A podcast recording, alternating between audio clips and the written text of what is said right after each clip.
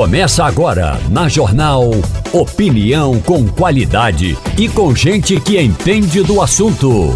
Com Igor Maciel, Romualdo de Souza e os jornalistas do Jornal do Comércio, deixando você bem informado. Passando a Limpo.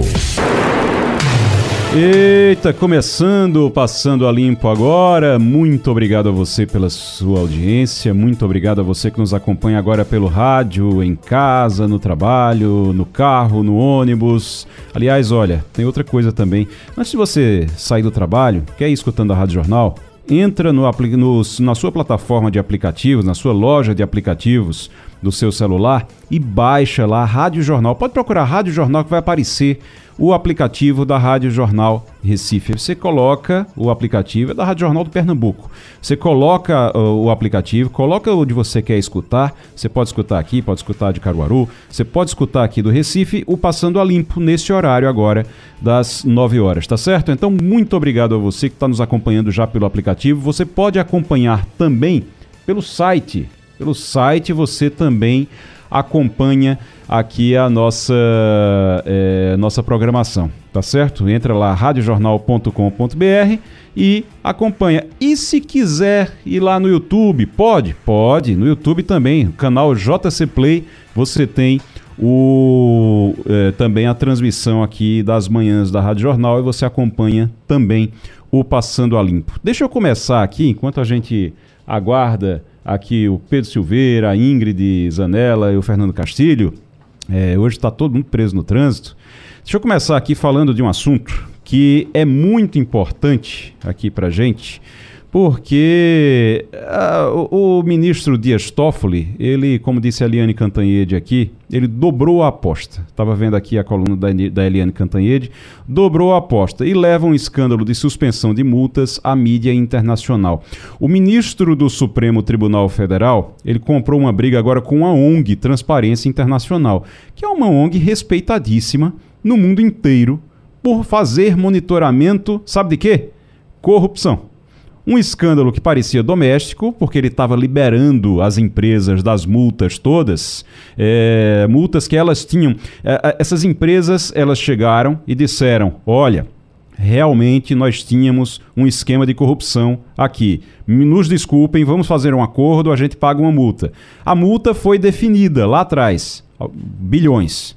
E quando você junta duas dessas empresas, que é a JIF e a Odebrecht, por exemplo, dá é, quase 20 bilhões. Então, quase 20 bilhões nessa história que o Dias Toffoli simplesmente chegou e fez: Não, vocês foram é, ludibriados, deixem isso para lá. Vocês confessaram, mas deixem isso para lá, não se preocupem, não. Pois é, tá aí então. Agora a briga. Aí ele foi e, e conseguiu, é, é, deu uma decisão para anular essas multas. Bom para as empresas. Bom, muito bom para as empresas e ruim para o combate à corrupção. Para completar, por causa dessas decisões, a Transparência Internacional, a ONG Transparência Internacional, publicou que o Brasil estava caindo e esse é um índice, esse índice de percepção da corrupção que eles fazem, é um índice mundialmente respeitado, é feito em 180 países e mostrou que no último ano, em 2023, o Brasil caiu, caiu 10 posições de 0 a 100, onde 100 é a nota mais alta, o Brasil conseguiu ficar em 36, para você ter uma ideia. E aí, nessa, quando você pega o relatório da Transparência Internacional, eu estou contando essa história para você entender por que é que chegou nisso. Quando você pega o relatório, lá no relatório, eu li o relatório todinho, lá no relatório tem dizendo o seguinte: tem dizendo, olha, um dos motivos que levaram à queda do Brasil nesse índice foi foram as, o, o, foi o retrocesso nas decisões judiciais. E aí ela cita Dias Toffoli. Diz que Dias Toffoli liberou empresas de multa, diz que Dias Toffoli anulou condenação, e ele começa, ela começa a contar essa história. Ato seguinte, sabe o que é que Dias Toffoli faz?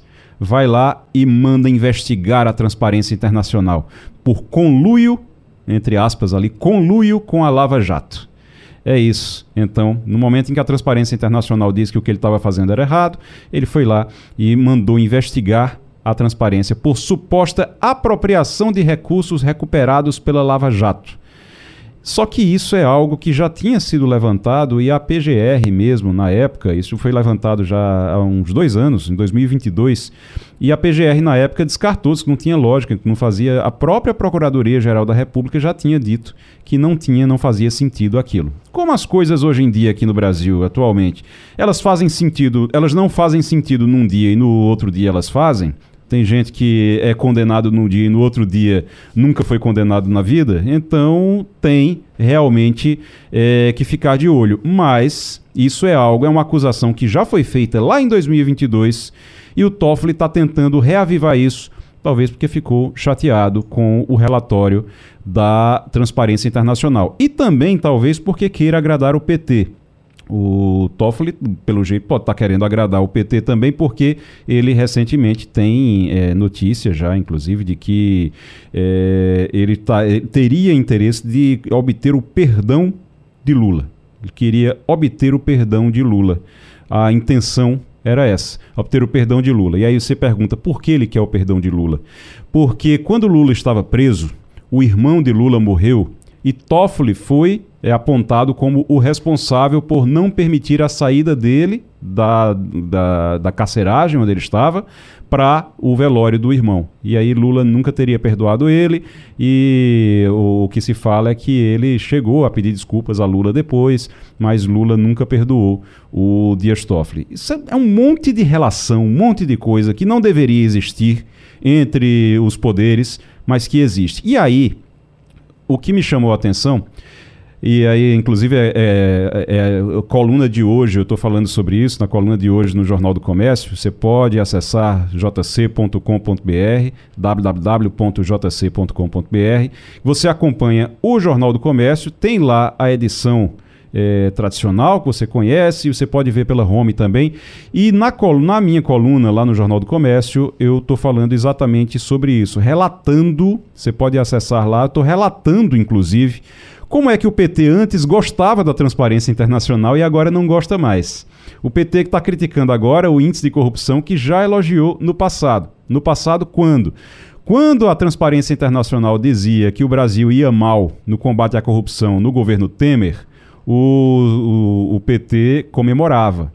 Quando o, a, a Transparência Internacional dizia que o Brasil ia mal no governo Bolsonaro, o PT comemorava. Tem postagens, inclusive, postagens do Alexandre Padilha, que trabalha no Planalto. É, ele trabalha no Planalto hoje, é ministro, e ele diz o seguinte: olha o que, ele, o que ele dizia. Em 29 de janeiro de 2019, estudo da Transparência Internacional mostra que o Brasil caiu 17 posições e atingiu a pior colocação em cinco anos no ranking sobre percepção da corrupção. 29 de janeiro de 2019. Aí o, a, a, a, o PT do Brasil mesmo, o PT Nacional, tem uma postagem do PT Nacional em 14 de outubro de 2020. A Transparência Internacional divulgou relatórios que não só apontam a obstrução da ofensiva, mas descrevem como um progressivo desmanche institucional anticorrupção que o Brasil levou décadas para consolidar. E o PT lá comemorando a, o relatório da Transparência Internacional. E aí tem coisa do Paulo Pimenta, que é ministro das Comunicações, é, tem coisa do PT Nacional, tem coisa, tem coisa direto realmente do. Inclusive, tem uma postagem da, do Paulo Pimenta que é referente à transparência internacional no governo Temer. Temer na presidência é revés para o combate à corrupção no mundo, diz Transparência Internacional. Paulo Pimenta falando aqui. Isso sabe quando? 16 de junho de 2017. Na época, a transparência internacional era tinha credibilidade, todo mundo usava ela. Agora que ela disse que o governo Lula não consegue, não conseguiu ainda melhorar os números do Brasil, que o governo Lula não conseguiu e que o, governo, e que o, o Brasil piorou, mesmo estando há, um, há, mais de um ano já o presidente sendo Lula, e o Brasil piorou 10 posições no ranking, agora a transparência internacional não presta mais Pedro Silveira, bom dia. Bom dia, Igor Maciel. É um prazer estar aqui novamente. Tava te escutando agora, Igor. Tava preso no trânsito. Rapaz, o, mas... o trânsito tá pesado hoje, porque tá preso todo mundo. É. Igor, está uma loucura. Vindo da Jaqueira pra cá foram mais de 50 minutos. Nossa. Mas olha, a, a vantagem é que eu tava te ouvindo lá. E é. li teu, inclusive o que você escreveu hoje no JC. E assim, não tem como dizer que você tá errado de forma alguma. Essa decisão do ministro Toffoli é uma decisão que ela tem um efeito que é um efeito, além de do efeito prático de tirar, de suspender o pagamento de uma multa, ela passa uma mensagem né, para a sociedade, uma mensagem meio jocosa, assim, de olha, isso tudo que vocês viram, isso tudo que aconteceu na Lava Jato é algo que vamos deixar para lá. Essa corrupção que a gente viu acontecendo, aquela roubalheira, aquela bandalheira toda, é algo que não valeu nada. Então, você mencionou ontem, eu estava te ouvindo aqui com a Eliane Cantanhede, o, o artigo do. Um, um editorial do Estadão, do sábado passado. Né, sim, né, que fala. Sim. Conversamos também. ontem com o Dr. Zé Paulo Cavalcante aqui. Perfeito. Também. Perfeito. Que fala sobre isso. E acho que, de fato, eu também não tiraria nenhuma palavra daquele editorial. Uhum. Passa uma mensagem de que o que aconteceu foi algo que a sociedade deve esquecer. E não é algo para se esquecer, é algo que a gente precisa lembrar. É, Dr. Zé Paulo Cavalcante estava falando uma coisa ontem e eu até coloquei isso na coluna hoje no Jornal do Comércio, que é o seguinte: é, o pior, o maior prejuízo, o maior prejuízo que você tem não é você ter alguém que foi condenado tendo a condenação anulada, não é, não é nada disso. O maior prejuízo, o maior prejuízo é que as pessoas que acreditam no combate à corrupção, elas começam a, a, a desacreditar elas começam a achar, ah, isso não dá em nada. Sabe aquela coisa que nossos pais tinham, que nossos avós tinham de, esse negócio isso vai para a justiça, isso não dá em nada. Ah, esse povo é rico, não vai, não vai, é, não vai, não vai ser punido nunca. Essa ideia, essa ideia cresce quando você faz o que o, o, STF está fazendo, quando você faz o que a Justiça, de forma geral, está fazendo, e, aí, e, a, e a, o editorial do Estadão fala sobre isso, é exatamente você mata você mata a disposição das pessoas para lutar contra a corrupção. Isso é muito triste. Tem vários culpados nisso, inclusive gente de dentro da Lava Jato. Inclusive gente de dentro da Lava Jato. Não estou dizendo que a Lava Jato foi maravilhosa, não. Certo? Em momento algum a gente, a gente diz isso aqui. A Lava Jato não foi maravilhosa, não. Cometeu muitos erros. Inclusive, o próprio Sérgio Moro e o Dallagnol, eles cometeram erros porque começaram a pensar mais neles do que no, no, no trabalho deles, no, no, trabalho que eles tinham que desempenhar. Então aí um começa a querer ser presidente, o outro começa a querer ser deputado, um começa a querer ser senador, e aí acaba realmente enfraquecendo a operação. Um virou ministro. Quando virou ministro, enfraqueceu completamente a, a, a, a operação. Então, você pode dizer que teve, teve erros, o Sérgio Moro é culpado, o Dallagnol é culpado de terem atrapalhado também esse trabalho. Agora, infelizmente, você chega agora e você olha o maior prejuízo de tudo isso que está acontecendo, de você anular, de você dizer que não precisa mais pagar multa, de gente que, inclusive, confessou. O maior prejuízo é que você mata o, a, a, disposição das pessoas para combater, para lutar contra a corrupção. Isso é muito, isso é muito ruim, muito ruim e demora gerações para poder se resolver de novo. Tem razão. Você matar a esperança do combate é uma coisa horrível. E essa situação, né, Igor, ela parece ficar até um pouco mais grave quando a gente olha o contexto que você estava falando, que, por exemplo, o ministro uhum. Dias Toffoli, quando ele anulou a multa do JBS, quando ele suspendeu, tinha toda aquela história de que a esposa dele é advogada da empresa. Pois é. Tem todo o, o, contexto, é um contexto que, que ele é muito preocupante. A gente vê agora ele manda investigar a, a, a ONG, né, a, Transparência Internacional, acho que salvo, salvo engano é esse é, o nome, isso. da ONG, e a gente vê que é uma ONG que tinha acabado de fazer uma crítica a ele. E uhum. a investigação que parece que a PGR já tinha até dado uma olhada nisso aí, né? Você estava falando isso há pouco, e tinha dito que não tinha nada de irregular, que 2022, não tinha nada. essa denúncia surgiu, e aí disse, não, não tem nada de irregular, tá tudo, tá tudo certo. O contexto é tenebroso, e assim, esse vai ser um dos desafios agora do STF, né? A gente viu que a PGR já recorreu dessas decisões de Dias Toffoli, e agora, e agora o plenário do Supremo Tribunal Federal vai se pronunciar sobre isso, que vai ser aí um... Vamos fazer a pipoca pra gente assistir o que é que eles vão decidir. Vamos ver o que é que o restante do, do STF vai dizer. Os outros, os outros ministros vão dizer se vão concordar com o Toffoli ou não. É, a gente tá na linha agora com o Fernando Castilho. Ô, ô, eu, tô, eu tô entendendo aqui que tá todo mundo preso, inclusive quando eu comecei a falar, começou, começou todo mundo a mandar mensagem para mim aqui dizendo, impressionante, tá todo, ninguém anda.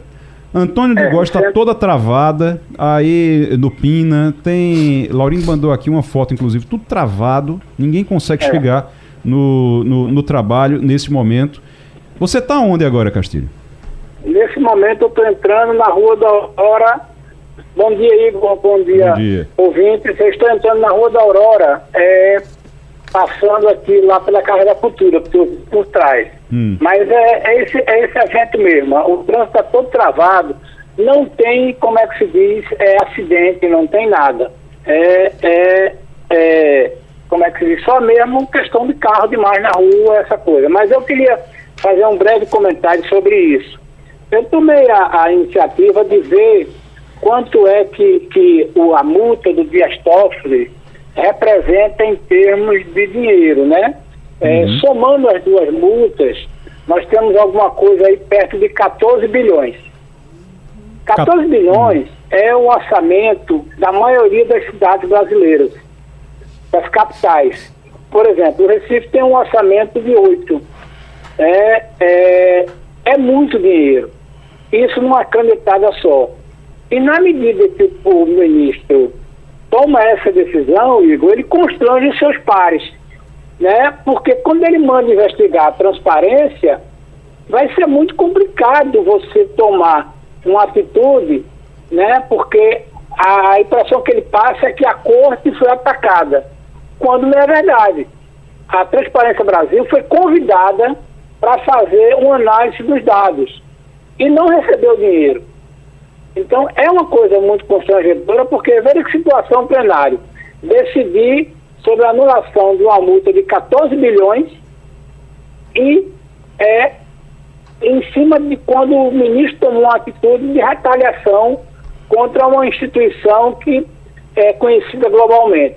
É muito constrangedor, não só para o Brasil, mas para o próprio STF. Eu tô aqui, Castilho, eu sei que você está quase chegando, daqui a pouquinho a gente continua a nossa conversa aqui no estúdio, mas eu tô aqui, eu vou ficar aqui pensando, vou chamar o um intervalo agora pensando nesse número que você trouxe. 14, 14 bilhões, bilhões. Se, é, significa que é um dinheiro que daria para sustentar a cidade do Recife por quase dois anos. Daria para sustentar é, a cidade. Você que mora no Recife, deixa a eu dizer a você, a cidade inteira daria para sustentar os serviços públicos da cidade inteira por quase dois anos, da capital de Pernambuco por quase dois anos, com esse dinheiro que Toffoli, que o ministro Dias Toffoli do STF simplesmente disse: não, é, vocês não precisam pagar, não, deixa tá pagar. Errado, é, tá errado. É. A multa é injusta. A multa é injusta. Vocês foram, vocês foram é, induzidos ao erro. É. ah, quando confessaram. Ah, meu Deus do céu. Na linha conosco já a secretária de Saúde do Estado, Zilda Cavalcante. Doutora Zilda, muito bom dia. Bom dia, bom dia, Igor. Bom dia aos ouvintes da Rádio Jornal. doutora, para o Carnaval 2024, a Secretaria Estadual de Saúde vai ter um incremento, isso me chamou a atenção, nas ações da Operação Lei Seca, com efetivo 24 horas por dia em todos os dias de festa. Ah, vocês é, que vão cuidar da, da lei seca, vocês vão participar também, vão oferecer algum tipo de trabalho durante as operações da lei seca? A Lei Seca, Igor, ela é um, um programa que é composto por três entidades: a Secretaria de Saúde do Estado, é, o DETRAN e a Polícia Militar. Então, ela é uma operação conjunta que é coordenada pela saúde. E esse ano nós vamos aumentar o número de equipes, vão ser 12 equipes diárias, trabalhando por 24 horas, sendo duas delas equipes educativas e vão ser mais de 60 pontos cobertos, é, 60 pontos de lei seca ao longo de todo o estado de Pernambuco, incluindo os focos de folia da região metropolitana, as praias do litoral norte e sul, o, o município de Nazaré da Mata, de Pesqueira e de Bezerros. Então, a Lei Seca vai estar presente em todos esses locais ao longo de todo o estado, em mais de 60 pontos, trabalhando por 24 horas. Secretária... É um trabalho extremamente importante também, uhum. Igor, para a saúde, porque é um trabalho de prevenção. E a gente lembrar que saúde é principalmente promoção e prevenção à saúde. Secretária, o Pedro Silveira tem uma pergunta para a senhora. Bom dia, secretário. É um prazer falar contigo. Você está falando aí sobre um aumento né, na, na, nas operações de lei seca. É para o, o Fulião que, evidentemente, não vai querer sair dirigindo durante o carnaval. Né? Existem alternativas além aí do táxi, do transporte por aplicativo. O que, é que a prefeitura vai disponibilizar de, de repente, um transporte é especial? O estado. O estado. Desculpa, do Estado. O que é que vai existir que a gente possa, para o Fulião, possa chegar aos polos de forma segura, de forma tranquila, sem ter que se arriscar? Bem, é, eu, eu, não, talvez eu não seja a pessoa mais adequada para falar da questão do transporte urbano, mas ontem, inclusive, na coletiva de imprensa do Carnaval, é, o colega que é responsável pelo transporte urbano disse que vão ter várias linhas, é, que vão ter pontos onde a pessoa pega o ônibus num local e volta para o mesmo local, porque pode-se inclusive deixar algum o carro estacionado para facilitar com o transporte coletivo. É, isso aí são outras ações do governo que não são diretamente ligadas à saúde, mas ligadas ao transporte e que com certeza são importantes também para dar exatamente esse suporte, Pedro, que você acabou de falar, é, para que o Fulião possa ir é, curtir o carnaval e não ir dirigindo, né? E é, para que possa, quem vai ingerir bebida alcoólica, possa garantir o retorno com tranquilidade. Ô, secretária, no, nesse período é, a gente tem uma necessidade realmente do, das unidades funcionando e, e funcionando bem, é, inclusive em horários que normalmente elas não funcionam. Como é que vai ser o horário das unidades? O que, que local as pessoas devem procurar quando for necessário um atendimento de urgência, por exemplo, tá ali, tá brincando ali na, em Olinda e aí sofre um acidente, acontece alguma coisa, atrapalhou a festa, mas precisa, precisa de atendimento vai para onde? Como é que faz? É bem, a gente, o, o, Estado, ele na saúde, dentro do, da Constituição tripartite da saúde, né, município, Estado e União, o Estado fica com a parte da média e da, principalmente da alta complexidade. Então, a responsabilidade do hospital nesse período é exatamente aqueles casos mais graves que precisam ser transferidos por exemplo, para o Hospital da Restauração, Hospital Getúlio Vargas, entre outros. É, e a gente está é, reforçando com plantões extras e garantindo que os hospitais estejam trabalhando com tranquilidade durante esse período para dar retaguarda.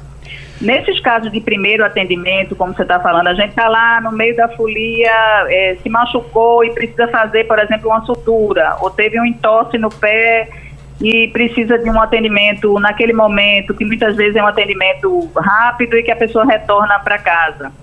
É, nesse caso, devem ser procuradas as UPAs 24 horas, é, que funcionam. Aqui tem várias UPAs na região metropolitana do Recife, é, que inclusive tem a UPA lá de Paulista, né, Abreu Lima, ali naquela área é, da, do litoral norte, que é próxima a Olinda é, onde as pessoas vão poder procurar, e essas UPAs também são do Estado, elas fazem o atendimento 24 horas como, com porta aberta, é, para que atenda o fulião nesses casos, vamos dizer assim, mais simples. E nos casos mais graves também devem ser encaminhados à UPA 24 horas e de lá a UPA faz a referência e encaminha para os grandes hospitais para quando há necessidade de uma situação de maior gravidade. É, lembrar também que os municípios, de uma forma geral, eles, dentro também da Constituição tripartite da saúde, tem a parte que é municipal, existem muitas unidades das prefeituras que estão fazendo atendimento e a maior parte dessas prefeituras também colocam aqueles postos volantes próximo da área, de, da área da folia, que também estão habilitados a fazer esses primeiros atendimentos é, mais simples e quando existe um caso mais grave, geralmente trabalham com uma ambulância próxima para que possa ser feita a transferência para os uhum. grandes hospitais. Certo. Doutora Zilda Cavalcante, secretária de Saúde do Estado, conversando com o Passando a Limpo. Doutora Ingrid Zanella está aqui conosco também. Bom dia, doutora Ingrid. Sua pergunta. Bom dia, Igor. Bom dia a todos os ouvintes. Bom dia, secretária. Uma felicidade estar conversando com a senhora hoje. Né? Nós, da OAB de Pernambuco, nós fizemos uma grande campanha contra o assédio e importunação, contra a violência sexual, principalmente no carnaval. Infelizmente, a gente sabe que esses números aumentam a média de 20%, né? Mesmo sendo uma festa tão bonita, temos que estar preparados para atender vítimas de violência sexual, como as mulheres. E a gente queria saber como vai funcionar esse atendimento específico. Se teremos unidades, eh, se elas funcionarão 24 horas, como as, onde as mulheres devem buscar ajuda, guarida, como está a ação do Estado. Recentemente, a governadora Raquel já mencionou que as delegacias da mulher iriam funcionar 20, 24 horas por dia, o que já é um avanço para um período tão sensível para todos e todas nesse carnaval. E eu queria escutar da senhora como é que está sendo esse planejamento é, no que se refere à saúde para atender as mulheres vítimas de violência. Muito obrigada, secretária. Bom dia, Ingrid. Um prazer também poder estar aqui falando com você. É, a gente tem sim algumas ações né, no serviço de atendimento e apoio à mulher vítima de violência. É, existe o serviço Vilma Lessa, que funciona no Hospital Agamenon Magalhães já habitualmente e vai estar reforçado agora no período do carnaval, funcionando 24 horas. É, e além disso, vai ser também descentralizado as ações do, da saúde nesse atendimento às mulheres vítimas de violência na cidade de Caruaru, no Hospital Jesus Nazareno no, em Salgueiro, no Hospital Regional Inácio de Sá, em Petrolina, no Hospital Dom Malan e em Serra Talhada, no Hospital Professor Agamenon Magalhães. Então, ao longo do estado, além da região metropolitana coberta pelo Agamenon Magalhães, nós vamos ter quatro pontos descentralizados ao longo do estado. Entendendo que essa é uma ação conjunta, como você já falou, né, e é necessário é, ter o apoio da Delegacia da Mulher, que vai estar funcionando 24 horas. É, a Secretaria, as Delegacias da Mulher, no caso, ligada à Secretaria de Defesa Social, e a Secretaria da Mulher também está fazendo, é, do Governo do Estado, um trabalho educativo, um trabalho bem amplo e que, assim, com certeza a secretária da Mulher, Mariana, deve ter mais propriedade para detalhar, mas vão ser usados panfletos e não é não, é, vão ter os leques, inclusive, que foram apresentados, vão ser distribuídos durante o carnaval, para que se faça também uma campanha educativa, umas tatuagens que foram é, mostradas, inclusive, também ontem na, na coletiva do carnaval, é, que a gente vai poder fazer também esse trabalho educativo de respeito às pessoas e é, respeito à vontade e à autonomia e não é não. Muito bem. Doutora Zilda Cavalcante, secretária de Saúde do Estado, obrigado pela participação aqui no Passando a Limpo. Um bom carnaval, que seja de muita paz, de muita tranquilidade e com saúde para a gente voltar depois do carnaval para o trabalho e começar esse ano, né? Porque tem muita gente que só começa o ano depois do carnaval, mas que seja com tranquilidade. Lembrando, Igor, Oi? das questões da prevenção, a importância de beber água, a importância Sim. de se proteger do sol, de bebida alcoólica com moderação, de sexo seguro, todas as questões que são importantes como promoção e prevenção à saúde para que a gente evite problemas. Esse é, esse é o melhor caminho. Bom doutora... carnaval para todos nós. Obrigado, doutora Zilda. Vamos para o intervalo. Esse carnaval com o calor que está fazendo, tem que mandar o povo beber água mesmo. Bebam água, bebam água, pelo amor de Deus. Fernando Castilho, bom dia. Bom dia, Igor. Bom dia, Igor. Bom dia, Pedro. Bom dia, ouvintes da Rádio Jornal. Conseguiu chegar. Qual foi o percurso que você fez para o ouvinte que está nos, nos escutando agora, que está talvez fazendo o mesmo percurso que você, para entender? Tinha acidente no caminho? Não, não né? Nenhum Qual é o percurso acidente. que você faz? É, eu tentei fazer o acidente saindo do aeroporto. Fazer o acidente não, fazer o trajeto. Fazer o, fazer o trajeto, desculpe. E aliás, não é nem acidente, é sinistro. É. Né? Então a palavra correta é sinistro. Pois bem, eu saí das proximidades do aeroporto e a recomendação foi de não pegar via mangue. Aí eu peguei a. saí direto, peguei a Vinda Boa Viagem, peguei a, até as proximidades do JCPM Trade Center, entrei numa rua paralela hum. pela Brasília Teimosa, saí na cabeceira da ponte porque a recomendação não era pegar direto. É, tem um, um, travamento de aproximadamente 10 minutos se você entre o JCPM e a ponte do Pina. Nossa. Por causa do volume ali de tanto carro. É, a, a, essa é uma questão. Aí quando você chega no Zé Estelita, a recomendação é não pegar o Zé Estelita, porque tem um travamento a partir da, da, da sede da, do consórcio metropolitano, no Cais Santa Rita, até você cruzar a ponte Princesa Isabel, que é onde está a ponte do Galo. Então você tem que desviar. Então a recomendação é ir pelo fórum é, é, da Ilha do Leite, pegar a Rua da Aurora, tudinho. Nesse trajeto, eu gastei uma hora e 15 minutos. Uma hora e 15 minutos. 15 minutos. O trajeto, é, você saiu de lá. É, é. Tendo, então é uma situação. Agora, não teve nenhum engarrafamento. Não, não teve nenhum. Oh, desculpe, não Acidente. teve nenhum sinistro. Certo. É, então você vai, é a questão do carro. Eu, eu costumo dizer o seguinte: Recife é candidata a ser no Brasil a primeira cidade daquele chamado Síndrome de Los Angeles, que foi personagem de um quando filme. Quando trava tudo, né? Quando todo mundo resolve sair de casa às 7 horas da manhã e a cidade trava. Porque Recife, tem mais carros do Recife, hoje, a área física de carros matriculados na cidade do Recife já é maior do que a área física de ruas e avenidas do município. Hum. Por que, que não entope? Porque tem garagem e eu estou contando aqui somente a área de faixas transitáveis. Se você... todo mundo sair ao mesmo tempo, trava aí realmente. Corremos o risco de sofrer o que a gente chama de síndrome de Los Angeles, que seria a parada total da cidade no engarrafamento total. É uma, é uma teoria né, catástrofe, uhum. né, catastrófica, mas é possível. Você não consegue nem andar nem voltar para casa se acontecer isso. Ingrid. Castilho, muito bom essa, essa, esse comentário, essa informação. A gente estudou, debateu recentemente, né, em, há uns dois, três anos, o Plano Nacional de Logística do país, né, que já trazia formas alternativas de transporte né, e a possibilidade de criação e desenvolvimento de áreas consideradas áreas residenciais, onde se teria um menor tráfego relacionado a ônibus. Eu lembro que eu morava, há uns 10 anos, eu morava na, na Zona Norte, ali nas Graças, e quando eu, quando eu primeira, primeira vez que eu morei ali, era uma tranquilidade. Depois tivemos duas grandes vias e a minha rua, que era uma rua pequena, começou a ter circulação de ônibus. E a, o, o bairro começou a ficar extremamente engarrafado, é, extremamente difícil a locomoção e tira muita paz das pessoas que querem ter uma, uma área considerada uma área residencial sem um tráfego intenso. Se a gente não conseguir estruturar né, a nossa cidade, o nosso estado, o nosso país para as formas alternativas de, de transporte, o que está acontecendo hoje, porque a gente tem uma ou duas vias paradas por causa da montagem do galo, né, que vai se intensivar amanhã, intensificar amanhã. Trava a cidade inteira. Trava a cidade inteira. Fechando uma via para chegar na Zona Norte, a gente vai ter que pegar a Avenida Norte, vai ter que dar uma volta enorme e possivelmente Verdade. não chegará a nenhum local. Então, infelizmente, a gente fala dos mesmos problemas com outras perspectivas e a gente precisa intensivar. Só para só fechar, Igor, uhum. não sei se você lembra, a gente falava há seis anos sobre a navegabilidade do Capibaribe. Sim. Eu que lido na área de direito marítimo, era uma expectativa. A gente ficava imaginando como seria legal pegar uma embarcação,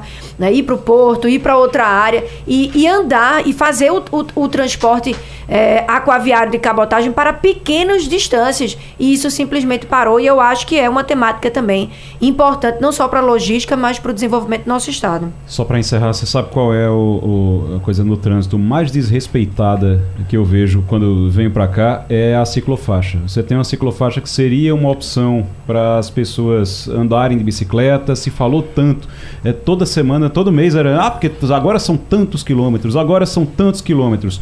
Hoje tinha tinha motoqueiro disputando espaço com ciclista, aliás, quase atropelando um ciclista do meu lado. É, hoje, porque tudo travado, engarrafamento, os, moto, os motociclistas fazem o quê? Vão para a ciclofaixa. E não tem uma câmera, não tem um agente da CTTU, não tem ninguém para multar alguém que faz isso, que coloca em risco a vida das pessoas, inclusive de crianças que circulam por ali, pela ciclofaixa. A ciclofaixa, só para completar, não pode ser vista em nosso estado, nosso país, como uma faixa de lazer.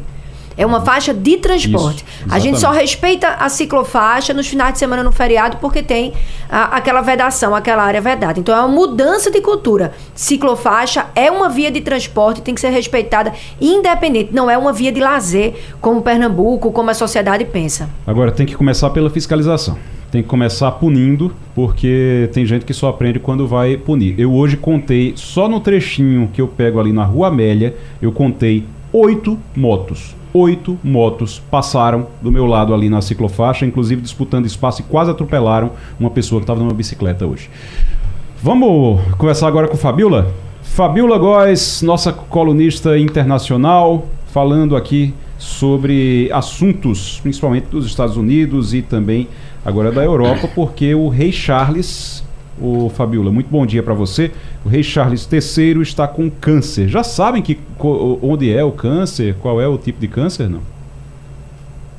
Bom dia, Igor. Bom dia a todos. É isso mesmo. Foi um anúncio que pegou a todos de surpresa essa doença dele, repentina. Ele estava fazendo um tratamento para a próstata, né, desobstrução de próstata, e aí durante esses exames diagnosticaram um câncer que até agora não foi divulgado pelo Palácio de Buckingham, assim como cerca todas as histórias, né, em torno do, do Reino Unido, né, da, da coroa, da sucessão, então eles estão mantendo esse sigilo por enquanto, mas o próprio rei Charles III resolveu divulgar esse problema que ele está tendo para tentar minimizar as especulações que já estavam existindo. E também para incentivar que outros homens vá até o médico para poder descobrir se tem algum tipo de doença de uma a partir de uma certa idade o homem precisa também frequentar o médico para verificar esse tipo de problema também na próstata. A gente não sabe se tem alguma vinculação. Fala-se que tem depois fala-se que não. O fato é que a notícia está repercutindo repercutindo no mundo inteiro nos Estados Unidos também.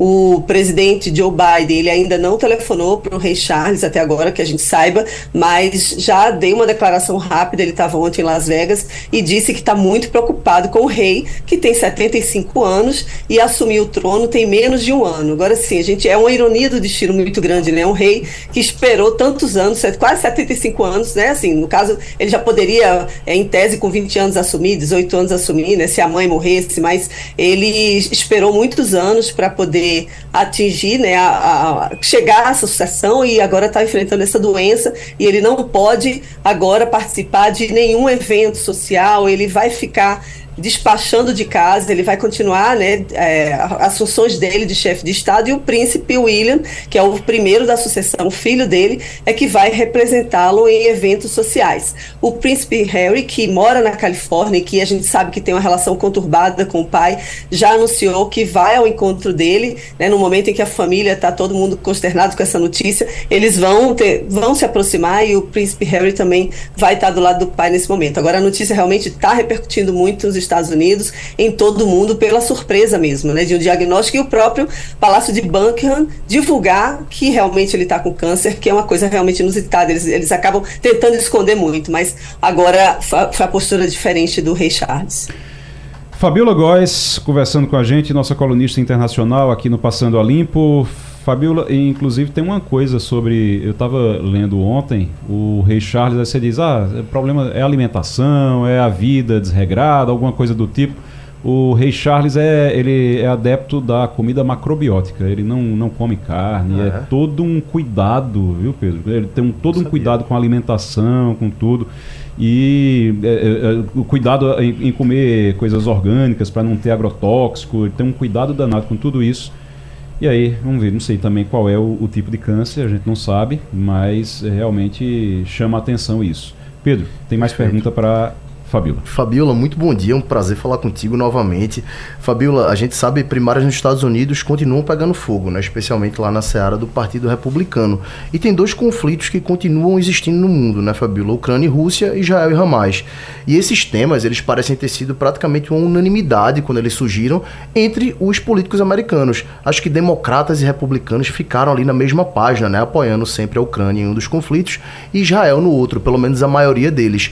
Hoje, com as primárias pegando fogo, eleições se aproximando, esse cenário ainda é o mesmo? Existe ainda essa unanimidade dentro da, da política americana em apoiar a Ucrânia e, e apoiar Israel nesses dois conflitos que estão acontecendo? Bom dia, Pedro. Prazer falar contigo de novo. Olha, é um assunto que realmente está dando o que falar né, nessas primárias. Teve primária no final de semana no Partido Democrata, que é o do Joe Biden. Ele foi, é, ele ganhou na, na Carolina do Sul e tá, já teve, né? Já foram duas do Partido Republicano confirmando que o Trump vai ser o candidato deles. E esse é um tema que é muito caro aos dois lados, não só porque é, envolve Israel e tudo que envolve Israel nos Estados Unidos realmente é muito polêmico. Há um histórico de apoio para Israel Israel. Os Estados Unidos mandam 4 bilhões de dólares por ano para Israel.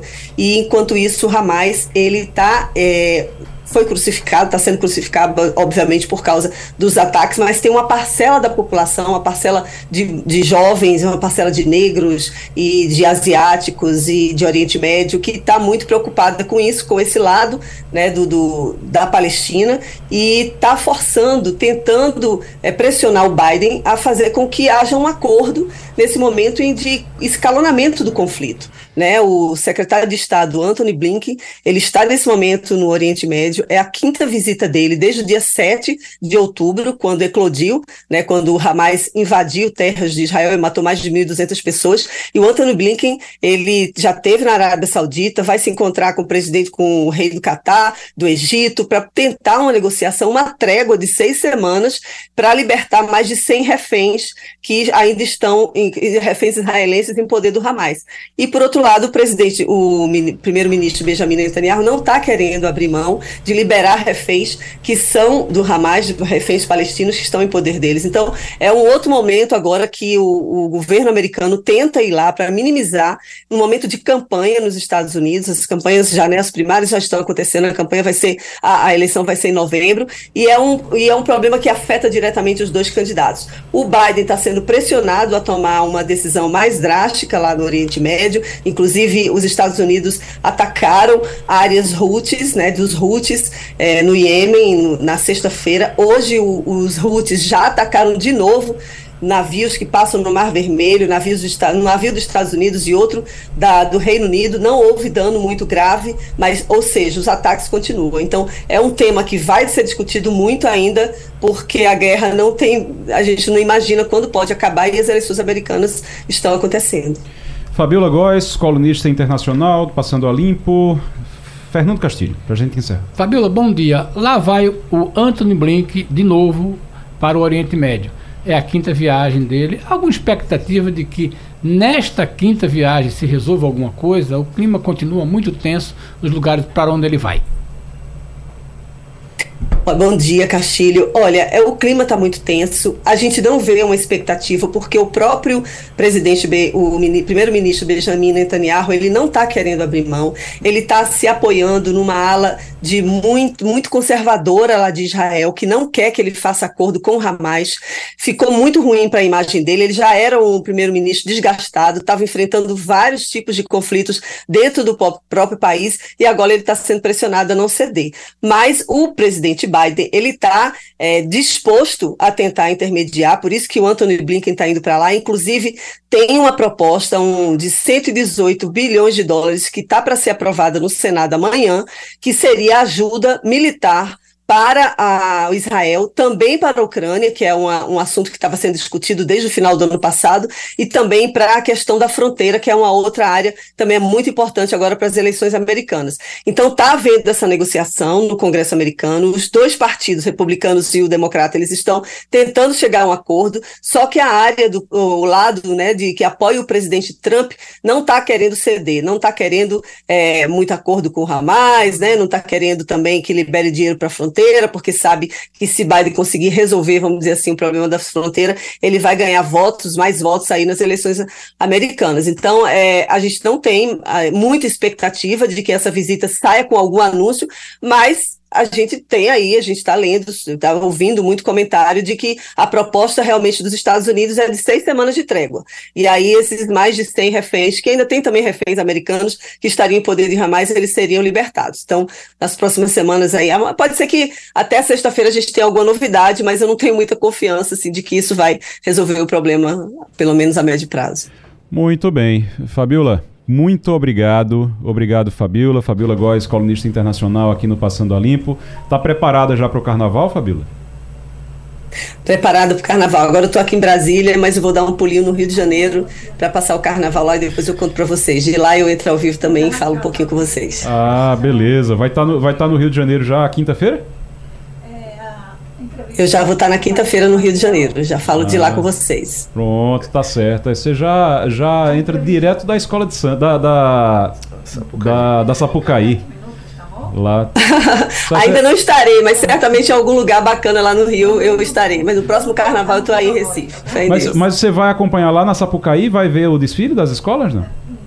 Ou vai não, eu já desfilei, já tive esse privilégio, foi muito bacana. Dessa vez eu vou só nos bloquinhos para tentar também lembrar, resgatar um pouco o carnaval de rua que a gente gosta tanto aí no Recife, né? Então vou experimentar os blocos de rua no Rio de Janeiro até para poder falar um pouquinho e comparar como é que são, o que, que tem diferente ou não. Muito bem, tá bom. Fabiola, obrigado, Fabiola. Fabiola Góes, direto de Brasília, neste momento. Nossa colunista internacional está de férias no Brasil, é, trazendo informações aqui para gente do mundo inteiro. Obrigado, Fabiola. Vamos direto agora para. Não? Ah, daqui a pouquinho. Ah, pronto. Então vamos agora. Com o Dr. Roberto, Dr. Roberto Calil já, no, já nos escuta? Não, não escuta. Então daqui a pouquinho a gente vai conversar com o Dr. Roberto Calil, porque é o seguinte, eu estava falando agora há pouco sobre os impactos do, do calor, né? Eu estava ontem pensando nisso, estava um calor danado ontem. Ontem, para vocês terem uma ideia, estava uma sensação de quase 40 graus. Tinha lugar na, na cidade que estava com sensação térmica rua, de quase 40, 40 graus. 33 graus mesmo de temperatura e quase 40 de, de sensação. E aí a primeira coisa que me veio à cabeça ontem, eu disse, rapaz, já pensou isso, isso subindo uma ladeira de Olinda debaixo do sol? O, eu acho que o que mais eh, a gente precisa dizer às pessoas, o que mais precisa incentivar agora é dizer a elas bebam água. Bebam muita água, porque o pessoal fica só na cerveja ali também, no calor, e cerveja desidrata, viu, gente? Cerveja, cerveja não hidrata. Cerveja não é, não, não, cerveja não é para hidratar, não. Cerveja tem álcool, cerveja tem álcool e desidrata. Então fica realmente bem complicado. Se ficar só tomando cerveja, tem que beber água também, tem que se, se hidratar ainda mais no calor, no sol ali, porque senão vai realmente ficar muito difícil. O é, Castilho, que história é essa da autonomia financeira que obrigou a executiva a perpetuar a explosão é. de salário dos outros poderes? A gente vem falando aqui sobre os é. custos é. do legislativo e do judiciário em Pernambuco. A gente falou sobre a Alep e o Tribunal de Contas também sai caro, né, rapaz? É. Bom, pois é, esse é um assunto que eu vinha pesquisando já no, na, nessa questão da Alep, mas existe um estudo que foi feito no governo Paulo Câmara sobre o valor desse, dessa autonomia. Porque é o seguinte, a Constituição de 88 deu autonomia a, aos poderes.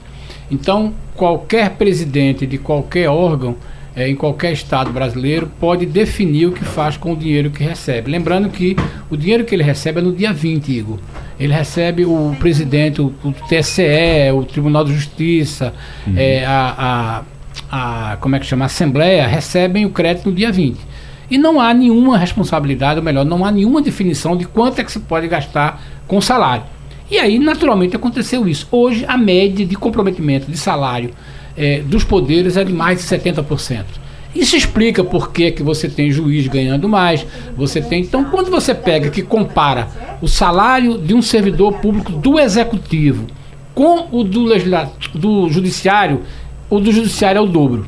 Uhum. Quando você pega do executivo com a, com a Assembleia e Ministério Público, é quatro vezes mais. Quando você pega o salário básico, que é pago na média de um servidor estadual com o Tribunal de Contas, dá seis vezes. Então, imagina isso no repete. Isso é uma coisa só para o nosso ouvinte entender. É, os servidores dos poderes que não são do executivo representam 6%. Certo. Eles tomam conta de 9% da, do, da, da, dos gastos com o pessoal. Então, é, 93% tem um valor X, mas os servidores são responsáveis desses, desses, desses desses órgãos são responsáveis por quase 9%. Por quê? Porque os salários deles são maiores. Você pode dizer, mas eles só representam 6%. Sim, mas o salário dele é tão alto que chega a pesar 9%. É uma situação dramática que a gente precisa ver. Agora, depende muito de uma coisa muito simples. Deram autonomia, mas não deram nenhum tipo de cobrança ao presidente do, do poder. Aí virou a festa de você ter salários aí, porque para atender o servidor, o presidente do, dos órgãos podem dar um aumento maior. E só para finalizar, e... isto, tudo isso vai bater na conta da Previdência.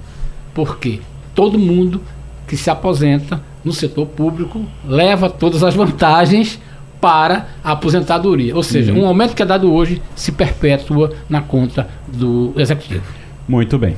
Olha, uh, já estamos agora na linha com o Dr. Roberto Calil. Dr. Roberto, nos ouve?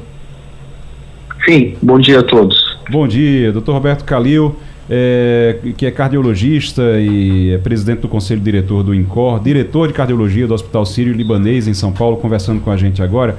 Eu, eu, eu tava ontem aqui no Recife, doutor Calil, tá fazendo é, 33 graus e aí tem sensação térmica de quase 40, tem dia que tá bem pesado aqui. Esse período tá bem complicado por causa do calor.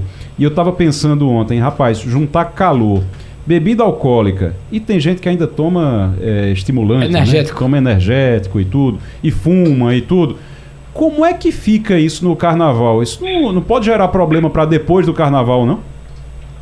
Não, pode gerar problema durante o carnaval e depois do carnaval. Uhum. Que, como você falou, as pessoas que têm problema cardíaco ou têm fator de risco para, inclusive, de aumentar a incidência de derrame cerebral, que é o AVC, infarto, tem que tomar mais cuidado ainda. Né?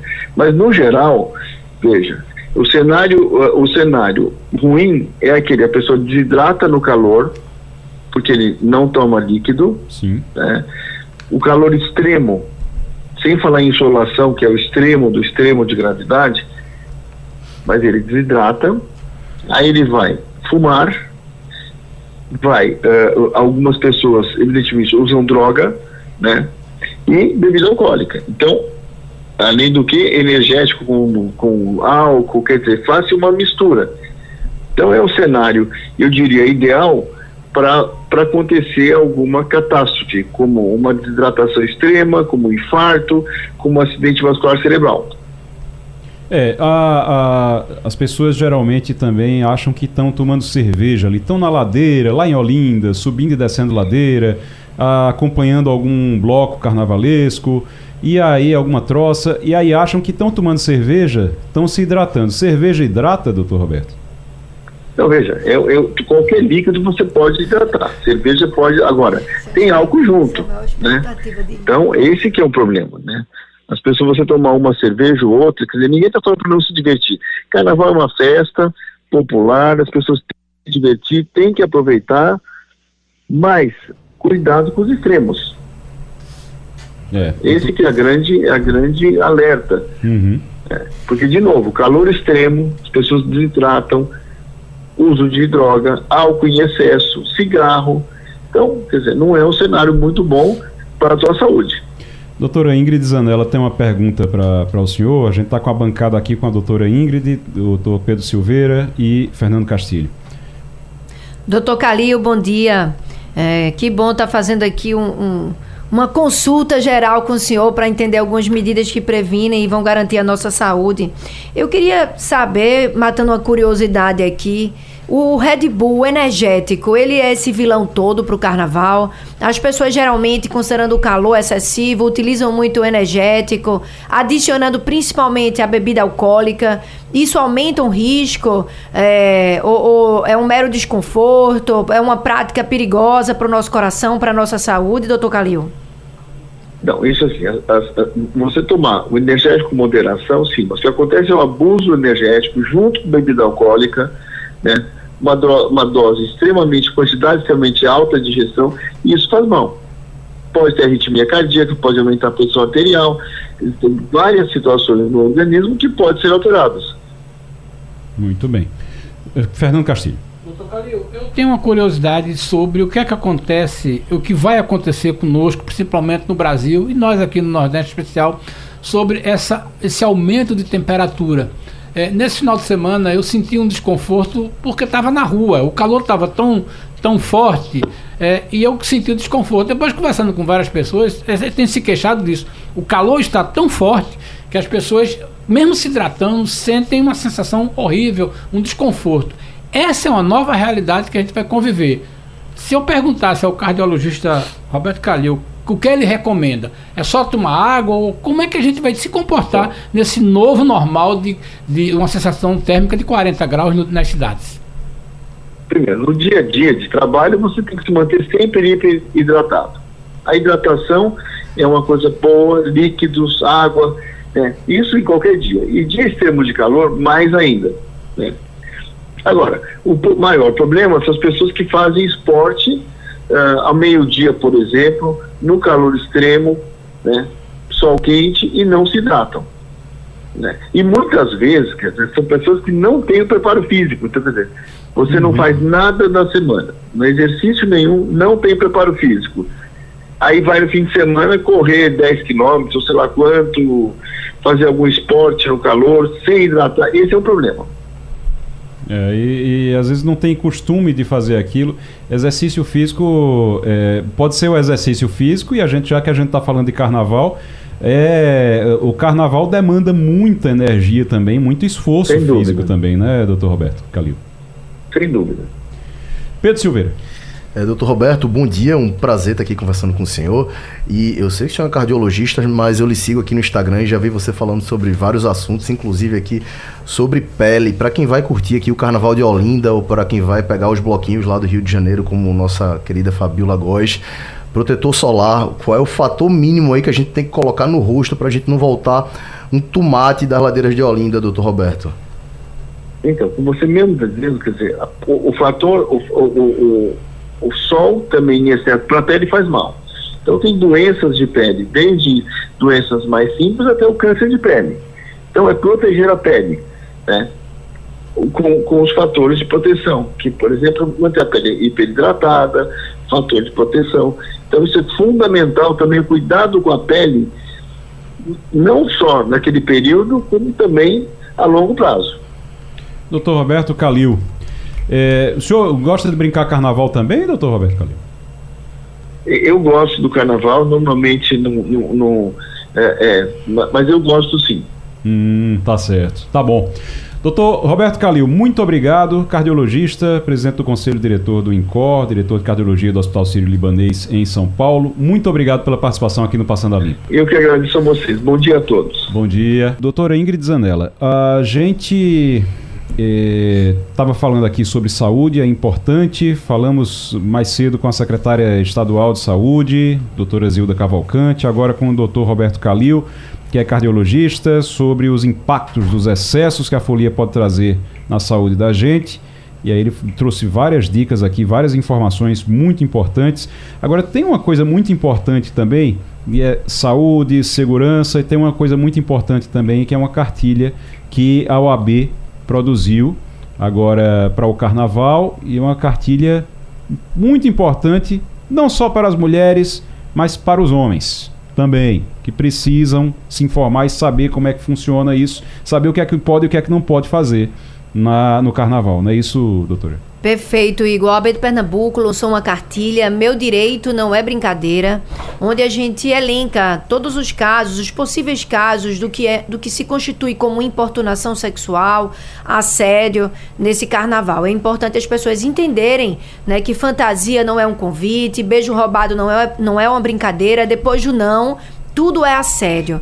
Né? Isso é extremamente importante para a gente ter um carnaval seguro. Essa cartilha da OAB ela está disponível no site da nossa instituição de forma completamente gratuita. Todos podem ter acesso. E como você mencionou, não é um assunto que deve instruir apenas mulheres, mas homens também. Né? Todos queremos um carnaval seguro. A gente colocou na cartilha telefones úteis como 180, 190 e o endereço de todas as delegacias da mulher que estarão funcionando 24 horas durante o nosso carnaval. Então, é a nossa forma de contribuir para um carnaval mais seguro, sem acesso sério, desenvolvimento do nosso estado, uma festa tão bonita, uma festa cultural pernambucana.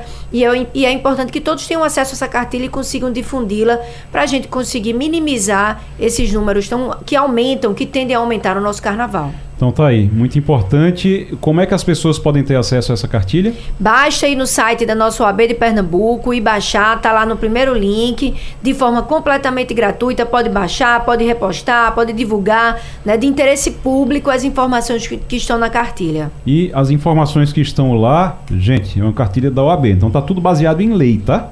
Está tudo baseado em lei. As informações que estão lá, não é porque a doutora Ingrid ou alguém resolveu que aquilo ali não é legal, não é uma coisa. É, não, é porque é lei, tá certo? É, é lei, inclusive, a gente mencionou não só a tipificação da importunação e do assédio no nosso Código Penal, mas duas importantes novidades legislativas: a lei federal com protocolo não é não, né? E o protocolo violeta municipal aqui, que foi inclusive uma lei de autoria da vereadora Cida Pedrosa, que são dois instrumentos importantes na prevenção do assédio e importunação em, em casas de festa, locais de recreio. Então, todos nós devemos estar por dentro dessas obrigações para esses estabelecimentos e principalmente quando uma mulher se sente agredida ou constrangida, onde ela pode buscar ajuda e se sentir acolhida em nosso estado. Obrigado. Ingrid Zanella, vice-presidente da OAB, conversando aqui com a gente sobre eh, essa cartilha importantíssima agora para o carnaval. Pedro Silveira, o Supremo Tribunal Federal tem, acho que na próxima. É quinta-feira agora, né? Quinta-feira. Quinta-feira agora tem um julgamento sobre a existência ou não de vínculo empregatício nos moldes da CLT entre o entregador e plataforma de aplicativo. É uma plataforma específica, mas aí isso pode criar jurisprudência, pode gerar uma jurisprudência para toda a relação trabalhista entre os, os entregadores, os motoristas, os motociclistas e os aplicativos. Tem gente dizendo que, eu até estava lendo aqui agora, STF pode esvaziar justiça do trabalho em julgamentos sobre CLT e APPs e aplicativos. Isso pode acontecer realmente? Esvazia a Justiça do Trabalho? Na minha visão, não, Igor. Olha, o, o ano judiciário começou quinta-feira passada do STF, teve uma abertura pomposa lá no Supremo, o ministro Barroso, o presidente Lula, o presidente da, do Senado estava lá. E as pautas do STF, elas começam 2024 muito quentes, tá? Como a gente falou agora no começo do programa. A gente vai ter o plenário do STF analisando o recurso contra aquela decisão de Dias Toffoli, que a gente falou há pouco, que suspendeu aquele pagamento de multa de um Sim. braço da JBS, da antiga Odebrecht, o que vai ser um tema polêmico. E já na próxima quinta a gente tem em pauta esse tema que você acabou de colocar, que é um tema que também é polêmico, tá?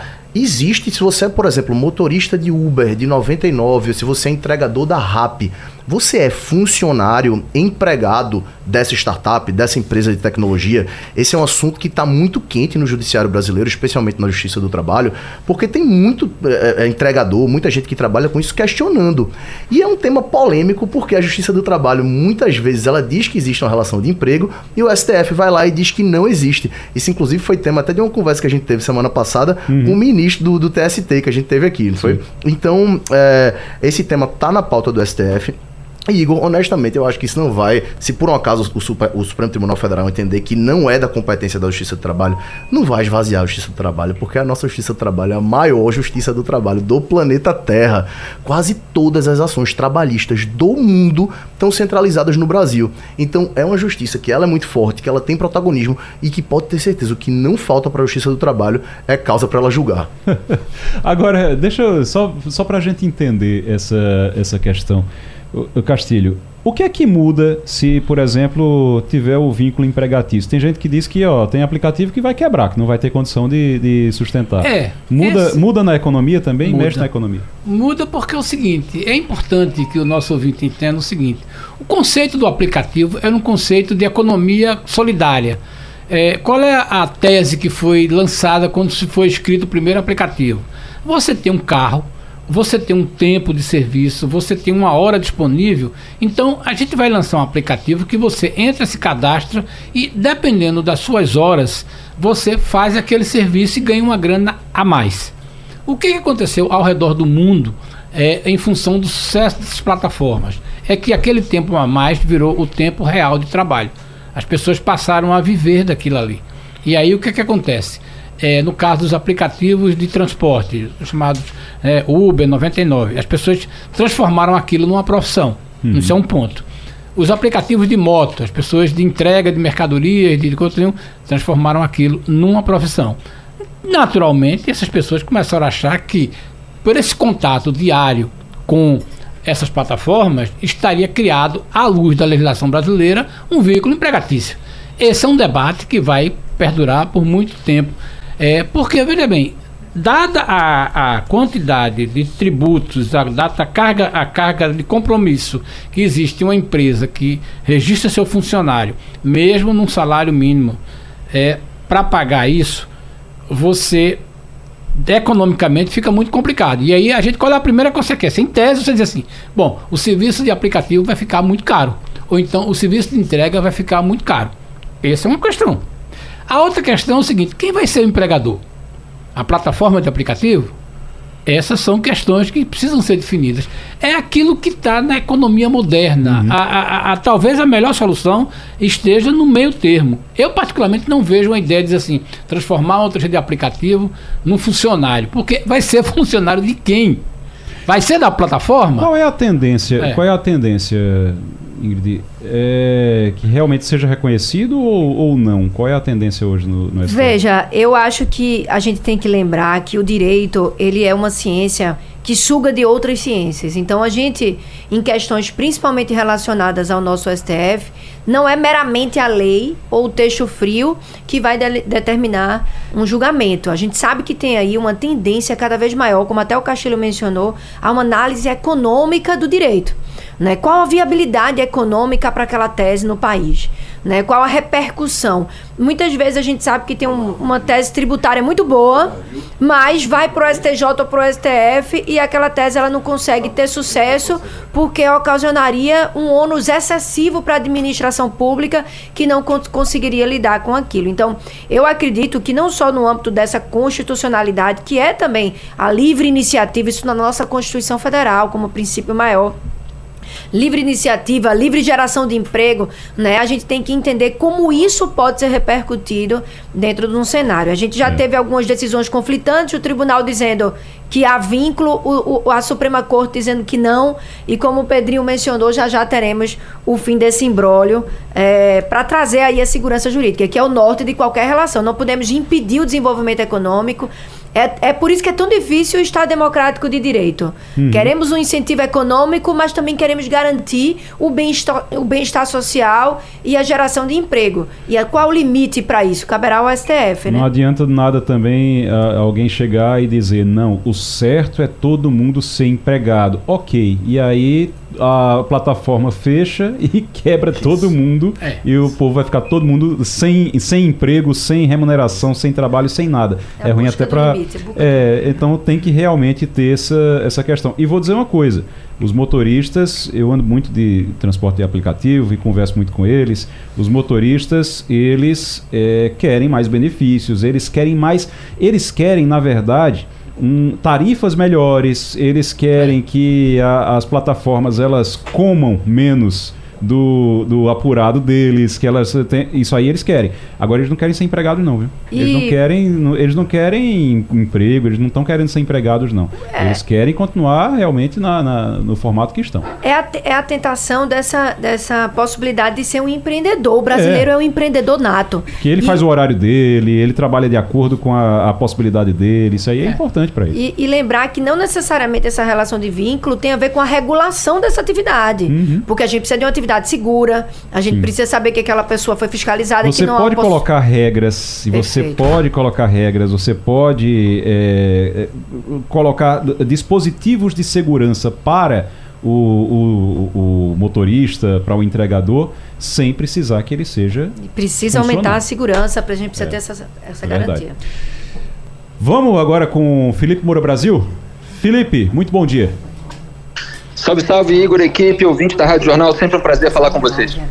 Felipe, a gente começou hoje o programa falando do Dias Toffoli e dessa toda essa relação é, não só a relação, que você já trouxe aqui informações sobre isso, a relação dele com as empresas que ele beneficia, com a, a, anulação de multas, por exemplo.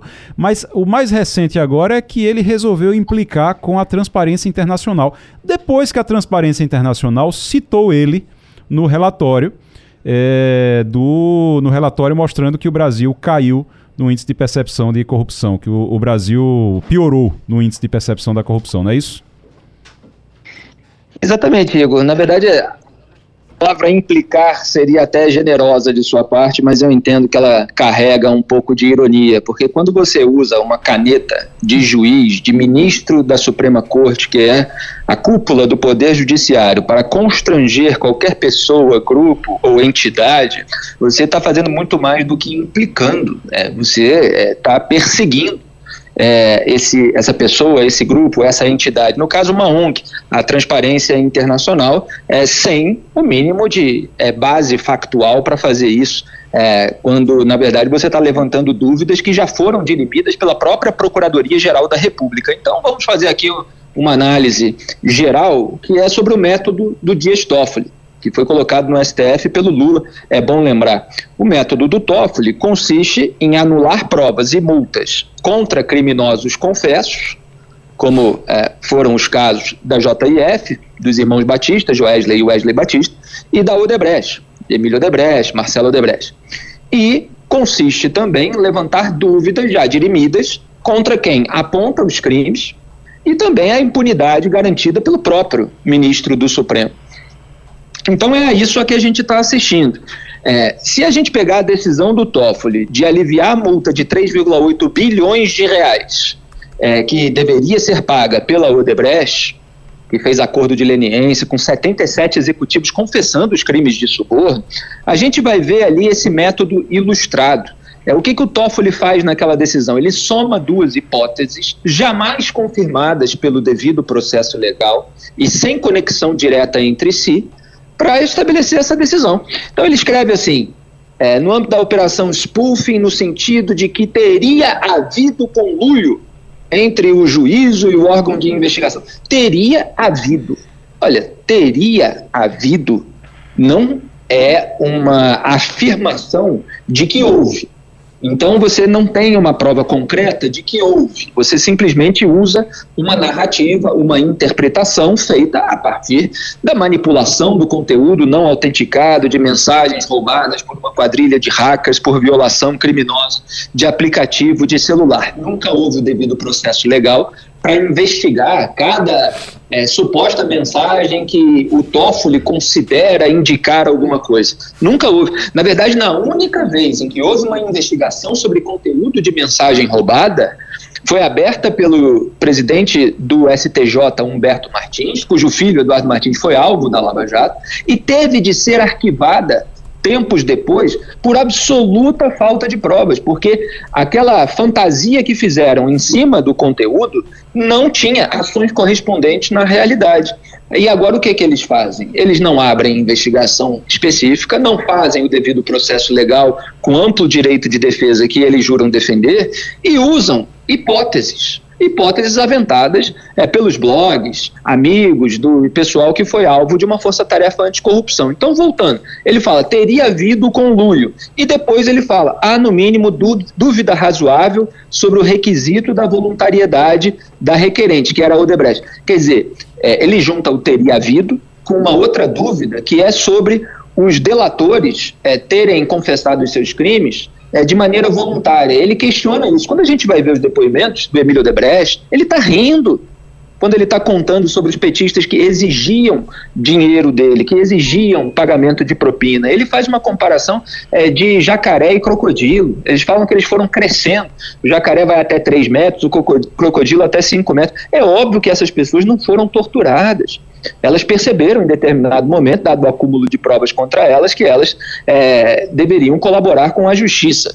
É, então, naquela decisão sobre a Odebrecht, o Toffoli somou duas dúvidas. Nessa decisão agora, é, contra a transparência internacional, quer dizer, ele usa dúvidas para aliviar a barra é, de membros aí desse sistemão envolvido em escândalos e usa é, dúvidas para determinar investigações sobre os seus desafetos, aqueles que apontam é, a complacência do ministro em, em, suas decisões com essas pessoas envolvidas nesses escândalos.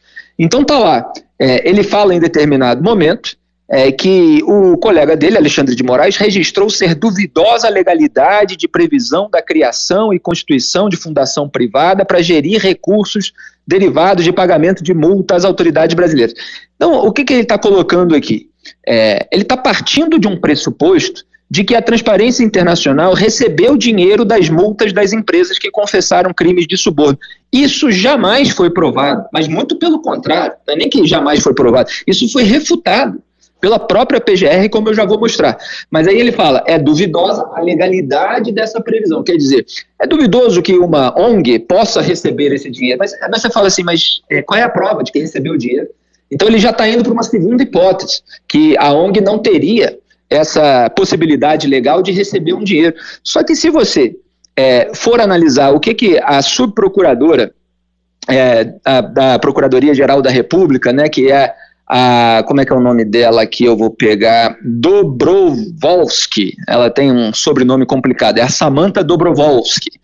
Ela respondeu a essa dúvida que tinha sido levantada pelo então Procurador-Geral Augusto Aras sobre um depósito de 270 milhões de reais que teria sido feito numa conta do Ministério Público pela JF, dos irmãos Batista. E quando a subprocuradora se pronuncia o que foi omitido pelo Toffoli na decisão, ela diz: qualquer informação que trate de supostos pagamentos à transparência internacional nesse contexto é inverídica Cita, inclusive, esse depósito, fala que é desconhecido dos oficiais da, da Força Tarefa. Então, o Toffoli, é, ele omite simplesmente o esclarecimento da PGR a respeito do fato e parte para cima da transparência internacional, seis dias depois da divulgação do ranking de corrupção, em que o Brasil caiu 10 posições, ranking feito pela Transparência Internacional, e é, que, em, em, que foi alegado que um dos motivos eram as próprias decisões do Dias Toffoli. Então, assim, tem toda a cara, pinta e cheiro de retaliação. É, e uma coisa que chamou a atenção, uma coisa que chama a atenção, eu trouxe isso na coluna hoje no Jornal do Comércio, na minha coluna hoje no Jornal do Comércio, Felipe, é que o PT antes adorava a transparência internacional, né?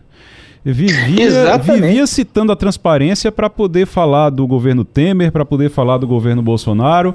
Aí agora a transparência internacional não presta mais. Perfeito.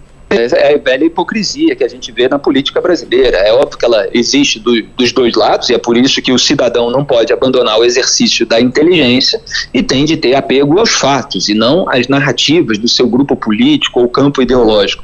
Então, vários petistas, quando a transparência internacional apontava o desmonte do combate à corrupção em outros governos, eles iam lá e falavam: olha aí, olha o que, que esses governos estão fazendo. Aí, quando a transparência internacional vai e aponta é, o, a, a manutenção manutenção do desmonte é, no governo Lula e outras medidas que ferem a impessoalidade, é, a, a, a imparcialidade, quer dizer, como você indicar o advogado pessoal é, para mais alta corte do país, é, um, um, ministro que vai para o Supremo e outro que vem do Supremo para ser ministro do governo. É, aí os petistas, obviamente, atacam a transparência internacional, até porque ela está é, sempre reconhecendo que houve escândalos de suborno e que as pessoas envolvidas têm de ser punidas. E você vê toda uma iniciativa é, desse lulismo, né, porque não é só o PT não é só o Lula, tem os partidos satélites também, como o PCdoB, PSOL, essa turma que estava entrando com ação no Supremo para aliviar a multa das empreiteiras amigas. E olha só, a, o auge da hipocrisia é que o discurso dessas pessoas, principalmente para a população de baixa renda, é que eles são defensores dos pobres contra a elite malvada. E a iniciativa deles, na prática, é de proteger a ala podre da elite brasileira, a ala corrupta. Ô Felipe, só para a gente encerrar, o tempo já está já tá corrido aqui, mas é, só para encerrar, o, como é que é a repercussão internacional disso? Porque a Transparência Internacional é uma ONG mundial, de alcance mundial. Como é que é a repercussão disso para o Brasil? Fica meio feio para a gente, né? Não, é a pior repercussão possível e isso ficou é, bastante claro no do Financial Times é, que aponta é, que o juiz que foi criticado pela transparência internacional ele estava tomando uma decisão contrária à transparência internacional. Veja que é, o, isso soa completamente absurdo no exterior, porque a transparência internacional é uma entidade mundial. Ela simplesmente tem os seus braços em cada país é, e, e, cada um desses braços colabora com o fornecimento de informações é, para que ela faça diagnósticos eventualmente globais é, inclusive o, o, ranking de corrupção. Então, em cada país, é, você tem a transparência internacional a, atuando para reduzir os danos causados pela roubalheira. E aqui é, você tem uma reação é, do próprio regime é, contra é, essa atitude da transparência internacional. Então, quer dizer, o Brasil fica com mais imagem ainda de uma república de bananas, de um regime autoritário disfarçado de democracia, em que aqueles que denunciam a corrupção são perseguidos. Felipe Moura Brasil. Obrigado, Felipe. Até quinta-feira. Obrigado a vocês, sempre uma honra. Tchau. Rapaz, eu tava. Castilho estava lembrando aqui no Fora do Ar, foi Castilho? Foi. O, é, essa história que. Como é que foi? O, um pernambucano que foi chamado é, na Polícia é, Federal é, na época. Olha, é, na época da Operação Lava Jato. Na época da Operação Lava Jato. Pegaram um bocado de é. coisa e disseram: vem aqui. Vem aqui. É, uma coisa que tornou padrão, e nós entrevistamos, assim, naturalmente, sob condição de anonimato, pessoas que foram conduzidas ou convidadas ou intimadas a prestar é, de, é, depoimentos na Operação Lava Jato. E ao menos dois, três, mas ao menos dois com certeza, nos confessaram uma coisa assim surpreendente. Diz o seguinte, e é, um deles disse assim, é, o delegado chegou e disse, olha, antes do senhor falar qualquer coisa, eu quero que o senhor vá ali naquela mesa e veja os documentos que nós temos contra o senhor. Veja as provas que nós já temos. Nós temos as provas. Aí o sujeito era muito diligente, olhou tudinho, olhou, olhou, olhou, olhou e passou nesse negócio quase uma hora lendo as coisas, tudinho. O delegado disse, olha, eu vou sair da sala, o senhor olha aí, tudinho. Quando terminou o, o, a, a, lida do... do a, a, o sujeito perguntou para o delegado, delegado, o senhor quer que eu faça o quê? Porque, Porque eu não tenho nenhuma informação para acrescentar mais do que o senhor já tem. Aí o delegado disse: Você não tem? Ele disse: Olha, eu tenho uma informação que não está nesse auto aí e que eu estou oferecendo ela como um acordo de sair. Essa informação. É o que eu tenho. Aí contou a informação. O delegado disse: Você tem como apresentar informações adicionais? Tenho, assim, assim, assim. E foi feito um acordo. Ou seja, tinha um volume tão grande colossal de provas. de informações. Um volume tão grande de provas é, já, que é. a única coisa que ele fez: Olha, tudo que eu sei, o senhor é, colocou aí. Uma outra já, então pessoa então... que também foi ouvida ele disse que tinha coisas que ele não se lembrava mais de que tinha feito. Disse, olha, como é que esses caras levantaram tanta informação a meu respeito que eu mesmo não estava me lembrando? E ele também tomou isso. Ele disse, olha, vocês querem que eu faça o quê? Eu não tenho como fazer. E naturalmente essas é, tipo, você já tem tudo. Você já tem tudo. Agora, então, sabe o que é? Aí, o, é, o essa que é, é uma prática, só para completar, uhum. essa era a prática da Lava Jato. Você pode dizer, não, mas havia coação, havia. Você pode discutir qualquer coisa. Mas uma coisa que eu acho que aí a gente pode discutir essa questão da, do, do Toffoli, uhum. né, é o seguinte, é que não há informação. Há informação. Tanto é, que foram que condenados, acho, tudinho. Mudou acho, a questão do, do, da percepção. O que eu acho, Pedro, impressionante é que depois de tudo isso o sujeito chega, olha lá todas as provas, só o senhor já tem tudo contra mim. Então o que eu posso contar mais é isso, isso e isso. Você conta algum detalhe ali para poder fazer a delação. Aí você assume todas aquelas, é. o ônus, todo aquele ônus ali, você assume, diz, oh, realmente eu fiz tudo isso. isso. Realmente eu pratiquei corrupção. Realmente, vamos fazer um acordo aqui, eu pago uma multa, então, pelo que eu fiz. Ah, vai ter que ficar preso? Ok, como o Marcelo Odebrecht chegou a ficar preso. É. Aí depois chega alguém e diz: Não, vocês foram coagidos, vocês foram enganados, foram ludibriados. Agora, Coitados de vocês. Eu vou... aqui de volta, não precisa não disso. Ô, Igor, Sabe? Sim. Eu vou aproveitar aqui a presença de um advogado só para saber uma coisinha. é. O senhor poderia me informar qual seria aquilo? O nome é sucumbência, né? Quando o cara ganha na causa. Uma ação dessa aí, por exemplo, o escritório que cuidou dessas duas ações, ele, ele, ele tirou, ele retirou a obrigatoriedade de pagar a multa de 14 bilhões. Para que o nosso ouvinte entender. Primeiro o senhor explica que é sucumbência e depois quanto é que um escritório desse pode receber. Ganha 20%? É... é... Olha, isso vai, vai depender do acordo, viu, Castilho? Mas a sua pergunta é muito feliz. Numa situação como essa, como é que grandes escritórios costumam fazer? Fazer. Isso aí fica a critério, tá? Do escritório que for fazer. Mas ele vai dizer o seguinte: se eu reduzir um valor X, você tem que pagar 10. Se eu reduzir isso aí, eu recebo um percentual sobre o que eu consegui reduzir. Hum. Se a gente tá falando de 14 bilhões, então a gente tá falando de algum advogado, algum colega de muita sorte e talvez muita competência que tá ficando muito rico. Né? Então, essa é uma possibilidade de, de, de, se negociar. Acontece bastante esse tipo de coisa. Deus então é possível sim. Lembrando, tá? Só o cara um, receber 10%, Igor. Oh. Se escritório acertar como esses clientes. Não. Se nós tivermos sucesso, vamos receber 10%. 1 bilhão e 400. 1 bilhão e 400. É e um, um, pequeno detalhe, tá? Só para a gente lembrar. Essa decisão do ministro Toffoli, ela suspendeu, tá? Ela não anulou, ela suspendeu temporariamente. É e agora o STF, no, na sua composição total, que são de 10 ministros e não 11, porque Flávio Dino ainda não assumiu o lugar sim. dele no STF, vai decidir se concorda ou não com a, a decisão do ministro Dias Toffoli e aí sim anular de vez. E aí, Castilho, se anular, teremos algum colega aí que vai ficar, algum colega advogado que vai estar muito contente e vai poder se aposentar caso queira. Somente com essa ação. Somente com esse trabalho. Ô, gente, eu quero agradecer a vocês, dizer que depois dessa informação de que recebe um percentual, Pedro vai pagar o almoço de todo mundo hoje. e, doutora já foi embora, não vai ter, não, não vai ter como, mas é, é, Pedro paga o almoço da gente. Pedro, obrigado, obrigado pela participação. Ingrid Zanella, obrigado também pela participação dela aqui na, na bancada. Fernando Castilho. Chegou atrasado por causa do trânsito, mas vou dizer para não, não, descontar, não, viu? Não, do, seu, não, do seu ordenado. É isso aí. Vamos embora, gente. Valeu. Grande abraço. O Passando a Limpo vai ficando por aqui. Muito obrigado. Até amanhã. Amanhã tem Passando a Limpo às 9 horas aqui. Até lá. Tchau, tchau. A Rádio Jornal apresentou opinião com qualidade e com gente que entende do assunto. Passando a Limpo.